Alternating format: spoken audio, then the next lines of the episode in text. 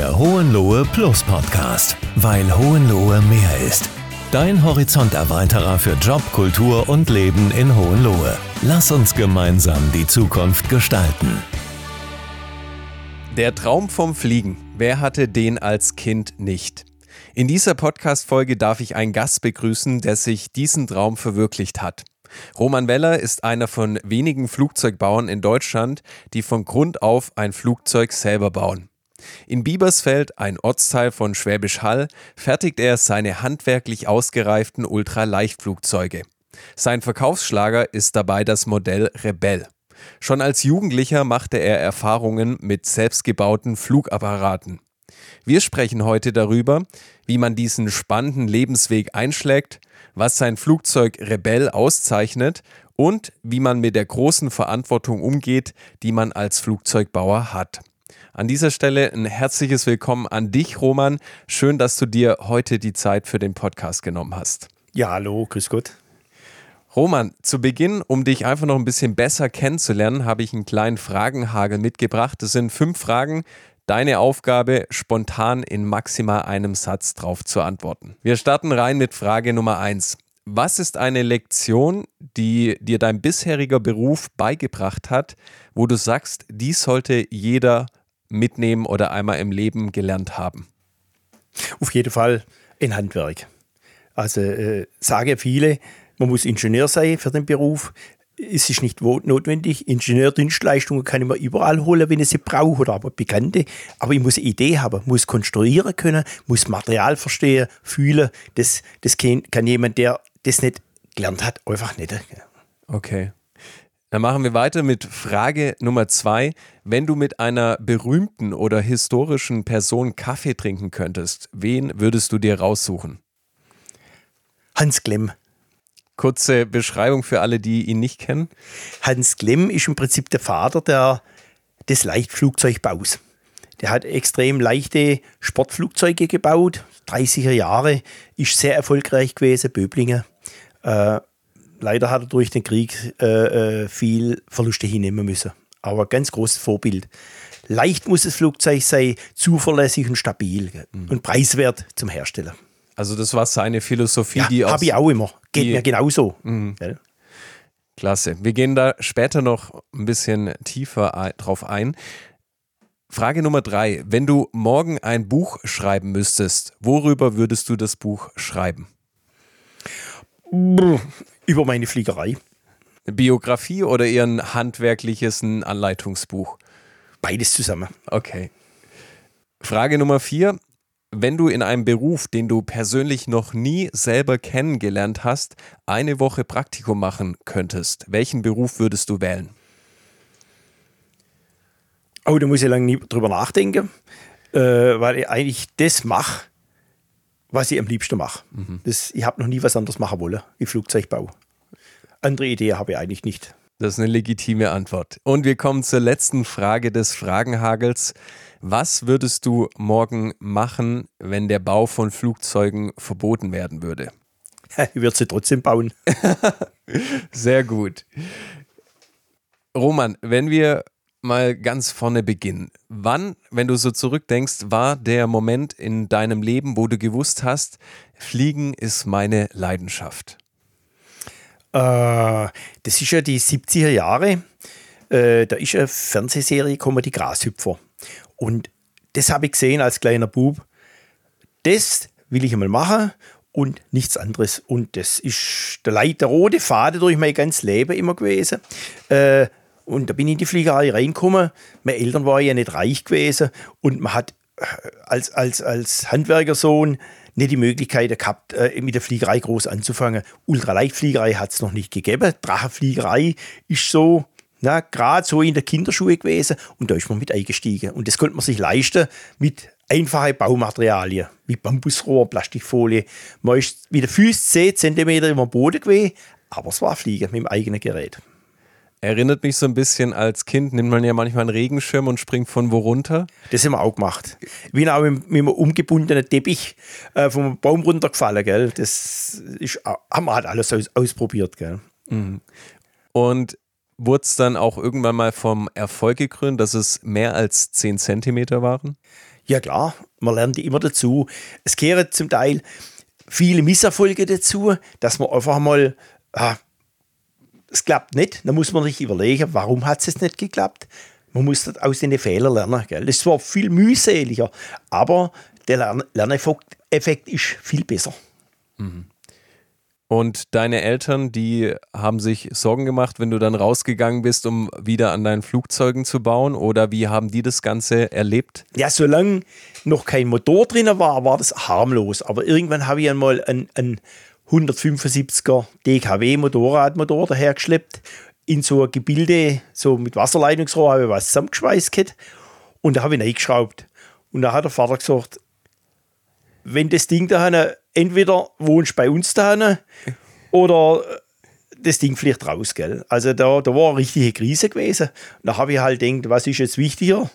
Äh, hast du ein Essen auf dem Tisch oder ein Dach über dem Kopf? oder dann habe ich ein Beil genommen, das ganze Motor zusammengekackt und das ganze Klump verschrotet. Aber ich habe ja weitergemacht. Gell? Es hat etwas eine Weile gehoben. Mhm. Als du dann die Schule abgeschlossen hattest, war es dann so, dass du direkt gesagt hast, ich mache eine Ausbildung zum Flugzeugbauer?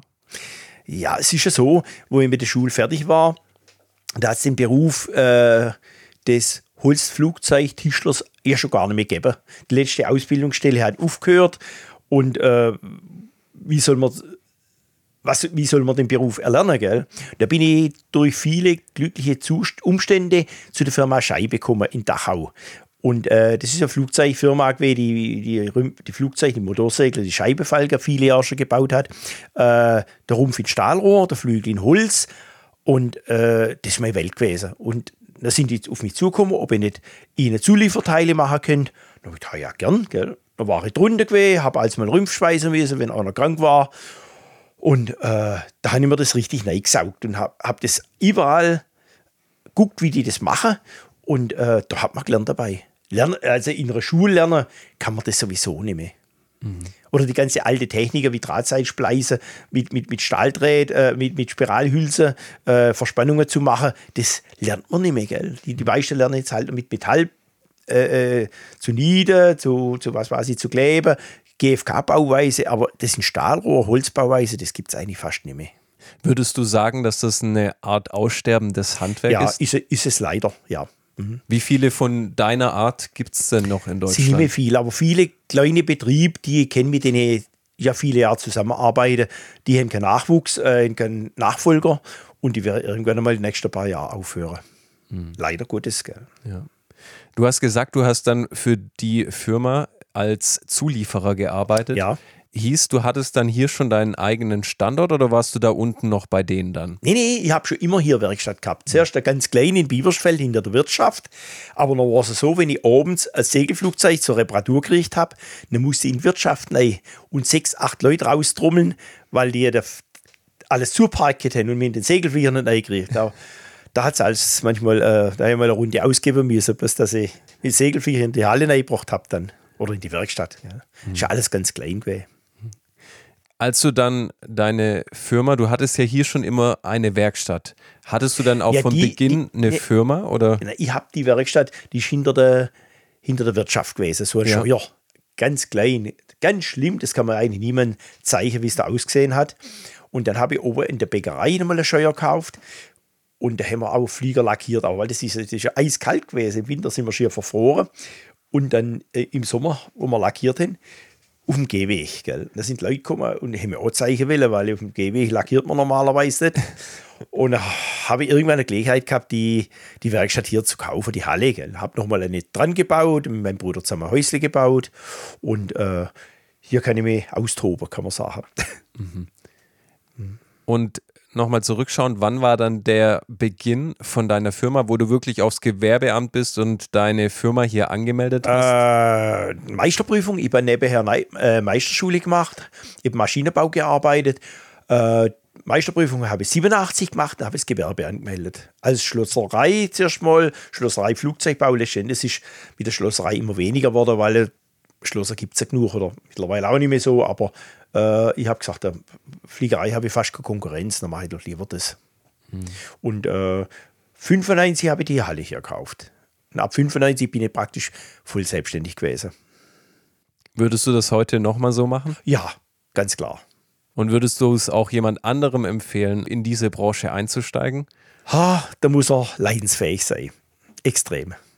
Was, hast du da konkrete Sachen, an die du denkst? Ja, also wo ich für die Firma in Dachau gearbeitet habe, ich habe ähm, für das ganze Flugzeug die ganze Steuerungen, Motorträger, Flügelbeschläge, äh, Auspuffanlage, Achspulse und noch mehr habe ich für die Firma gemacht und habe aber in Maschinenbaufirma noch gearbeitet. Zum Anfangs äh, Vollzeit und danach halbtags. Und haben wir die, hat man da äh, unser Meister hat dann, da ist ein Telefax gerade rausgekommen, wieder ein Fax dahergebracht. Herr Weller, ich bin Ihr Dienstbote, schon wieder eine Bestellung gekommen. Gell? Und äh, drauf gestanden, wir brauchen dringend wieder drei Auspuffe. Der, der den Motor einbaut, hat keinen Auspuff mehr. Der Schreiner hat keinen Flügelbeschläge mehr. Der Zellenbauer hat keine Steuerungen mehr. Dringend, dringend. Da bin ich, ich habe es einmal geschafft, drei Tage, drei Nächte durchzuschaffen. Und dann haben wir jeweils äh, die Kiste Teile aufs Motorrad hinter drauf geschnallt, weil mit dem Auto wäre eingeschlafen, da wäre nicht, nicht einmal bis, bis, äh, bis Halt gekommen dann. Ähm, linke Spur 220, Dach runtergefräst, sind 240 Kilometer gewesen. Die Kiste vor Tiere knallt, wieder aufgeguckt, wieder heimgefahren in der Molkerei draußen habe ich ja gesehen, wie, wie, wie, wie flur das ist. Nicht? Hat gerade einen Stempel gelangt und dann wieder ins Geschäft rein. Drei Tage, drei Nächte, da bin ich, also da bin ich auf der Knie dahergekommen. Mhm. Also das ist hart gewesen, aber man muss das halt einfach machen. Ich habe niemanden hängen lassen und ich habe es versprochen, dann halt es auch. Klasse. Das heißt, weil du das gerade so geschildert hast, dass du, hast du dann tagsüber noch gearbeitet, ja, ganz klar. normal? Ich habe in Maschinenbaufirma gearbeitet, tagsüber, gell? Also anfangs ganze Tag und dann danach halbtags. Da bin ich um zwölf, halb eins bin ich heim und habe daheim wieder weitergearbeitet. Und irgendwann einmal bin ich da auf der Treppe geguckt, habe die Halle gekauft. Gehabt. Oh Gott, oh Gott, noch mehr Bestellungen. Und es sind andere Werfte auch noch dazugekommen. Äh, das schaffe ich nicht mehr. Ich habe keinen Urlaub gehabt und keine Überstunde, nichts mehr. Dann habe ich gedacht, jetzt rufe ich auch. Dann habe ich auch gerufen, ja, ich glaube, ich muss kündigen. Ha ja, dann tut sie Kind. Ich meine eh Kurzarbeit. Gut, prima, 100 Punkte. Und seitdem bin ich selbstständig und habe es nicht bereut. Also ich würde auch nie mehr wieder in eine Firma gehen. Gell. Das war einwandfrei gewesen. Mhm.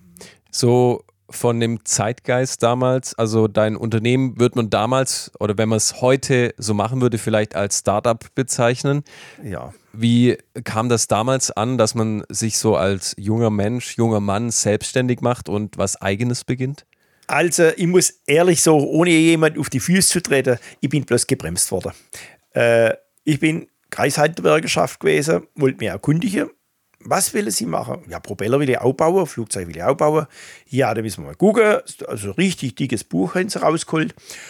Ja, da müssen Sie sehen, ja, Schlosserlehre ist gut, Schlosser und Schlossermeister. Dann müssen Sie Tischlerlehre machen. Äh, äh, Flugzeugtischler und Flugzeugtischlermeister. Und wenn Sie Propeller machen, dann müssen Sie auch noch, was ist da am besten, entweder äh, äh, Kunstschnitzer oder Holzschuhschnitzer. Ja, das müssen Sie auch machen und dann müssen Sie auch da Meisterlehre machen.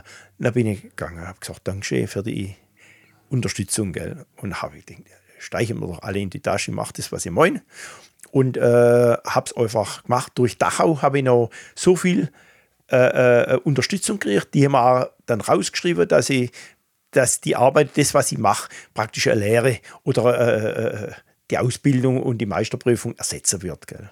Es ist eh niemand, äh, sind nicht mehr viele Leute da, die das noch machen. Wer will mir das noch zeigen mhm. in der Zwischenzeit? Gell. Ja. Und dann ging es los. Was war denn dein kannst du dich noch an deinen allerersten Kunden erinnern? Äh, Flugzeugbaumäßig oder? Flugzeugbaumäßig, ja. Ja, mit dem bin ich immer noch äh, sehr gut befreundet. Äh, der hat 25 Flugzeuge gehabt. Äh, ein ganz lieber Mann. Und immer wieder hat er ein neues Flugzeug gekauft. Und weil er so gläubig war, hat er ihn nie reingepasst. Da habe ich jedes Flugzeug immer äh, äh, gekriegt zum Umbauen äh, oh, dass es ihm angepasst habe dann. Mhm. Und einmal kommt er, äh, da auch was machen müssen. Und dann, dann sehe ich da noch an dem Flügel noch ein kleines Löchle drin. Gell? Ja, äh, das Löchlein muss man zubespannen. Du, du, dann, habe ich gesagt, mache Kleberle drauf und fertig aus. Nein, ich, ich muss es zubespannen. Also gut, dann habe ich es im zubespannt, lackiert, dann mitgenommen und gesagt, aber putzen muss ich selber, das mache ich nicht auch noch. Dann mitten untergeschleppt, da nach Gundelsheim irgendwo. Nachmittags Aufruf, oh, alles Scheiße, ich muss wieder bringen. Ja, was ist passiert? Ha, ich habe auf Böck drauf legen wollen zum Putzen und stolper und schmeiß den Flügel in die Böck rein. Nicht? Dann sind beide Böck zu, zu, zu, zu der Rieberover rauskommen. Gell? Also riesen Baustelle, noch einmal wieder ganze Flügel bespannen müssen. Aber super netter Mann, wir haben seither noch ein ganz tolles Verhältnis. Und der ist immer wieder gekommen, gell? viele Jahre.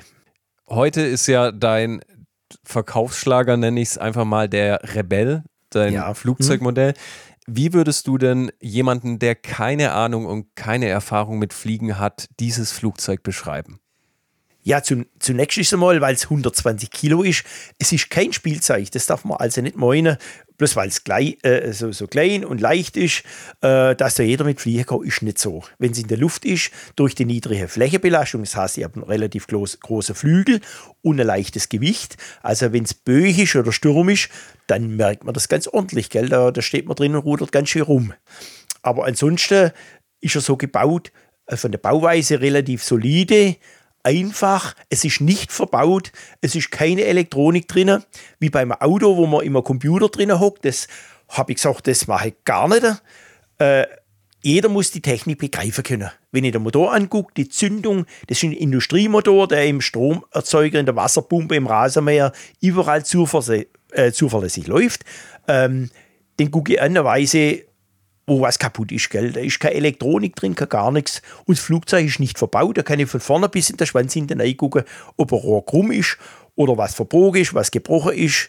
Also relativ einfach alles gehalten. Gell? Jeder kann das begreifen. Und wenn ich, wenn ich was begreife und verstehe, dann kann ich es auch warten und reparieren. Mhm. Das ist, glaube ich, eine sehr, ein sehr schöner Ansatz oder eine Philosophie, an was Handwerkliches ranzugehen. Auf jeden Fall, klar. Mhm. Man, äh, es ist ja nicht so wie beim Auto, dass ich jetzt in die nächste Werkstatt gehe, sondern wenn ich so ein Flugzeug habe, äh, bin ich auch ein Stück weit auf mich selber gestellt. Das heißt, also ich bin als Ansprechpartner immer da, gell? wenn ein Achspulse krumm ist, jemand Ersatzteil braucht, kann er jederzeit anrufen, kriegt er das auch alles, aber er muss auch zum Teil selber erkennen können, ähm, habe ich jetzt einen Schaden oder ist irgendwas gefährlich. Gell? Und dadurch, dass das Flugzeug in Stahlrohr autogen geschweißt ist und mit Stoff bespannt, wenn einmal ein Rohr ein bisschen verbogen ist, das macht überhaupt nichts aus, dann ist aber die Bespannung schon, die kriegt solche Falten rein, dass jeder meint, um Gottes Willen ist alles zu spät. Gell? Und dann kommen sie gleich und dann kann man sagen, harmlos, mit dem äh, Gummihammer klopft das Röhrchen ein bisschen aus, dann ist wieder gut dann funktioniert es wieder. Aber ein Schaden, wenn er noch so gleich ist, muss man erkennen können. Und das finde ich ganz wichtig. Na, äh, man sieht, die, die, die, unser, unsere Klasse, die 120 Kilo, sind die Leute komplett selber verantwortlich dafür. Ich war ja viele Jahre Prüfer gewesen, habe das Gase-Gegenteil äh, erlebt, äh, ein, ein normales Ultraleichtflugzeug, äh, wenn das Prüferstempel drüber war, dann ist das Flugzeug das ganze Jahr nicht mehr angeguckt worden. Da sind manchmal Vogelnester hinter rausgekommen. Ja. Kein Mensch hat es gemerkt. Gell? Ja, haben die die Verkleidung nicht weggebaut? Ha, nee, ist doch ein Stempel drüber, gell? das gilt das ganze Jahr. Und das ist Mist. Also, das finde ich nicht in Ordnung. Jeder, der neu sitzt, es ist sein Hintern, wo er da drinnen breit macht. Und wenn er selber dafür verantwortlich ist, dann muss er es auch immer wieder kontrollieren. Gell? Muss es ein bisschen kennen, das Flugzeug. Mhm. Und das ist nicht, eigentlich nicht beim Flugzeug so, das ist überall eigentlich so, gell? Du hast die Komponenten schon angesprochen. Heißt das Flugzeug, das besteht aus einer Stahlrohrkonstruktion? Ja, das ist eine geschweißte Gitterkonstruktion aus Stahlrohr. Äh, größtenteils sind es halb Millimeter dicke Rohr von der Wandstärke her. Wir haben aber auch hochfeste Rohr eingeschweißt. Und äh, das Ganze ist überzogen mit einem Polyesterstoff. Mhm. Als du dir damals das Flugzeug so überlegt hast, welche, wenn wir jetzt, wir haben das Technische schon ein bisschen besprochen, welche Augenmerke oder welche Details hast du beachtet, als es zum Design kam? Also wie das Flugzeug auch optisch aussieht? Hat es irgendwann zwangsläufig so geworden, gell? Soll einfach sein. Irgendjemand soll halt reinpassen, gell? Und er soll sich äh, äh, wohlfühlen und, und soll auch reinkommen, gell? Ohne dass mhm. er sich jetzt glimpzig machen muss.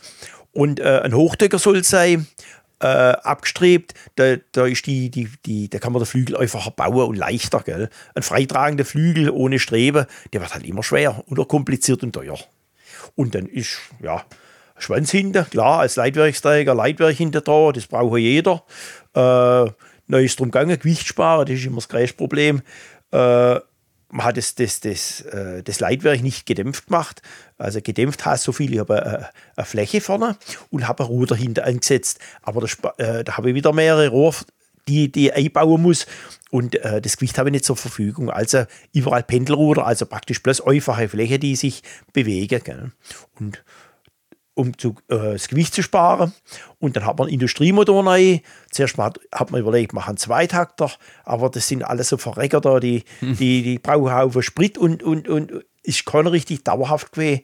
Und haben wir den, den Industriemotor neu gemacht und seitdem sind wir zufrieden, das tut, gell.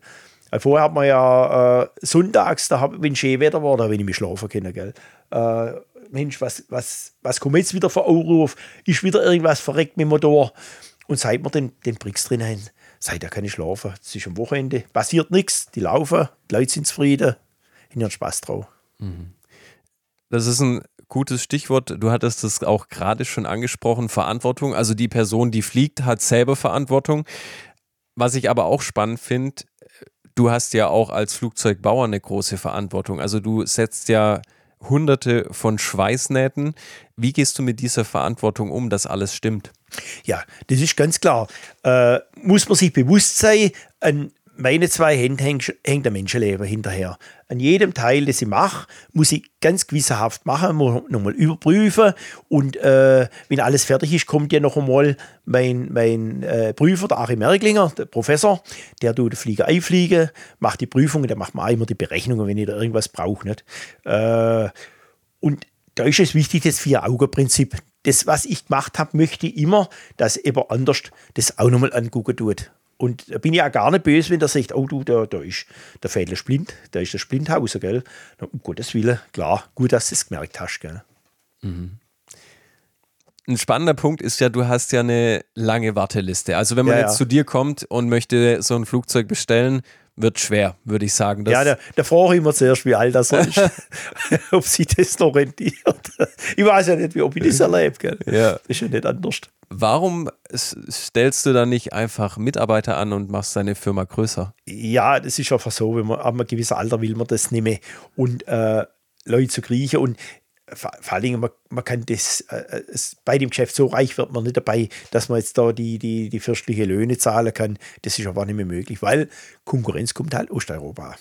Und da können wir eigentlich nicht mehr mithalten. Da kommen ja, so viele Unterstützungen, ja, da, wir kriegen halt nichts, gell, und man, will es auch nicht, aber äh, man kann da eigentlich nicht mithalten. Gell. Firmen in Deutschland gibt es nicht mehr viel, die das machen. Ich habe ja, ich baue nicht bloß die Rebell, ich habe ja viele andere äh, äh, Aufträge, Lohnfertigungen für Flugzeugindustrie, dann die Machreparaturen kommen immer wieder dazu, gell? Und mhm. äh, ja, und äh, da verdienen, verdienen ordentlich Geld und der Rebell bauen wir halt auch noch dazu. Ja. Gell? Aber ich nie von eurem abhängig, das habe ich nie wollen. Ja, das ist wichtig. Du hast mir vorhin noch eine spannende Geschichte erzählt mit Gerd Nefzer. Ja. Kannst, das ist ja auch sowas, das du machst, so Spezialanfertigung. Ah ja, man, wir kennen uns ja schon auch ewig. Äh, für unendliche Geschichte haben wir Windmaschinen, Propeller gemacht und, und für, für alles Mögliche. Und dann hat er mal irgendwann angerufen, du von Berlin runter. Ich habe ein Problem. Ich brauche, kannst du mir ein Rohr wickeln? 130, 170, 2,80 Meter lang. Für was brauchst du denn das? Für Kanonenrohr, für ein Monumentman, für, den, für mit, mit Clooney. Der Regisseur will unbedingt noch so Kanonenrohr, ikonisches. Ja, kann ich machen. Bis wann brauchst du? Habe ich es morgen früher. Oh, Scheiße, habe ich geguckt im Regal, ein Blech habe ich da. Da habe ich aber die scheiß Abwicklungen machen müssen noch. Gell. Mit der wahre Länge, das ist ja mit, mit, mit, mit dem Kegelstumpf, mit dem lange da nicht so offen. Da wir äh, ganz lange äh, äh Stahldreher durch beide Halle durchgespannt. Ne? Da habe ich die aufgezeichnet und morgens um 9 bin ich fertig gewesen. Und angerufen, ja, abends um 5 waren sie da und haben sie das Rohr geholt und dann sind sie wieder auf. Man, man ist ja auch nicht gerade auf der Brotsuppe hergeschwommen, gell? Heißt, du hast Aber ist Friede gewesen, ja. hat alles klappt, gell? Du hast die ganze Nacht durchgearbeitet, ah, ja, um das zu Wenn es passiert, muss man das einmal machen, gell? Ja. Und äh, finde ich auch immer, eigentlich mit den ganzen Start-ups, man muss halt zuerst mal beweisen, dass man halt einmal Energie reingesteckt hat. Gell? Und wenn dann Geld notwendig ist, ist das auch in Ordnung. Aber wenn man gleich immer nach dem Staat schreit, ja, mir wäre es peinlich gewesen. Gell? Mhm. Man hat immer das Geld, was man verdient hat, hat man wieder einsetzen können in was Neues. Und äh, so ist man immer ohne Schuld. Also man hat nie viel Geld, aber auch keine Schulden. Und so hat man sich das Ganze aufbauen können. Hm, klasse. Um den Podcast zu schließen, habe ich nochmal ein Thema, das ich gerne mit dir ansprechen würde. Du bist ja überzeugter Hohenloher. Ah ja, klar. Genau. Das, äh, also das spürt man dir auch ab. Du, äh, du lebst auch ein Stück weit so für die Region hier und bist einfach ein schönes Beispiel, was man auch in der Region schaffen kann. Wenn du das Angebot bekommen würdest, einen schönen Showroom zu bekommen in Stuttgart oder in einer anderen großen Stadt, würde dich das reizen? Nee, nee. Wenn ich mit meiner Ute irgendwo noch gehen, das 16 haben, wir gehen einmal äh, ein paar Tage fort, gell? Nach zwei Tagen, du, also daheim ist doch am schönsten. So, immer wenn wir im Auto wieder daheim sind, ach, wir brauchen doch gar nicht fort. Wir da so schöne Gegend und da fühlt man sich wohl. Und also mal ein paar Tage fort ist recht, aber daheim ist immer am schönsten. Wenn du eine Person, die jetzt irgendwo anders lebt in Deutschland, überzeugen müsstest, hierher zu kommen, in einem Satz maximal, welches Argument würdest du dann anführen? eigentlich kriegen wir bei uns alles, was man will. Wir haben super gute Handwerker überall. Also wenn man die, die Leute kennt, Beziehungen, ich kriege alles, ich kann alles machen. Wenn ich irgendwo was dringend brauche, gehe in die Dreherei. Äh, kannst du mir das machen? Passiert bis morgen? Habe ich bis morgen früher, gell? Um, umgedreht ist man so gut vernetzt, man hilft ihnen auch aus. Und äh, äh, überall liebenswerte Leute, gerade Hohenlohe, wir haben überall Beziehungen zu anderen Fliegervereine. Das ist so ein tolles Verhältnis, gell? Äh, man freut sich so, wenn die immer wieder kommen, werden überall eingeladen, gell? Also, ich würde nicht tauschen. Das Argument nur, da hier zu bleiben, auf jeden Fall. Klasse. Roman, dann wären wir am Ende von unserem Podcast. Ich bedanke mich ganz herzlich bei dir für deine Zeit und wünsche dir natürlich auch alles Gute für die Zukunft. Ja, danke für den Besuch. Gell? Tschüss. In Hohenlohe findest du nicht nur einen neuen Job, sondern auch gleich eine neue Heimat. Wenn du Fragen hast, schreibe uns gerne eine E-Mail an info at hohenlohe.plus. Wenn dir diese Folge gefallen hat, dann abonniere den Podcast, lasse uns eine positive Bewertung da und erzähle deiner Familie und Bekannten davon. Bis zum nächsten Mal.